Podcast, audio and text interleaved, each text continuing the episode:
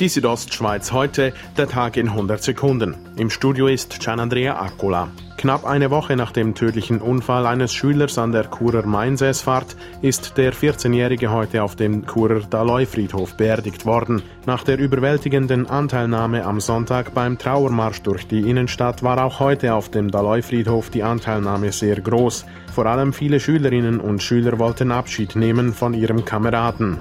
Die Firma Hamilton hat weiteres Bauland in Bonaduz erwerben können. Die Bündner Regierung hat gemäß einer Mitteilung keine Einwände gegen die von der Gemeinde Bonaduz beschlossene Teilrevision der Ortsplanung. Vorerst werden die Baumaschinen aber noch nicht auffahren, wie Hamilton-Chef Andreas Wieland erklärt. Der Zeitplan sieht etwa so aus, dass wir äh, in den nächsten zwei bis drei Jahren ein baureifes Projekt haben und uns dort am einen oder anderen Ort weiterentwickeln können. Dies, weil die Hamilton neben diesem Neubau auch bereits eine weitere Bauparzelle reserviert hat.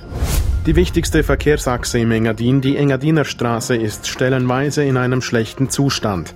Daher hat die Bündner Regierung nun ein Straßenbauprojekt bei Schkuhl genehmigt. Geplant ist, die Straße zu verbreitern, Wand- und Stützmauern zu erneuern und diverse neue Kunstbauten zu errichten. Die Kosten belaufen sich auf rund 16 Millionen Franken. In Kama im Misox sind zwei Senioren mit einem Haflinger Geländewagen abgestürzt. Beide verletzten sich dabei mittelschwer.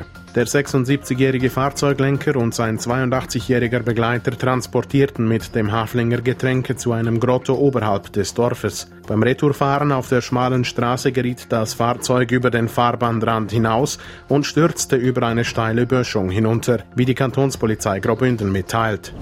Die Südostschweiz heute, der Tag in 100 Sekunden, auch als Podcast erhältlich.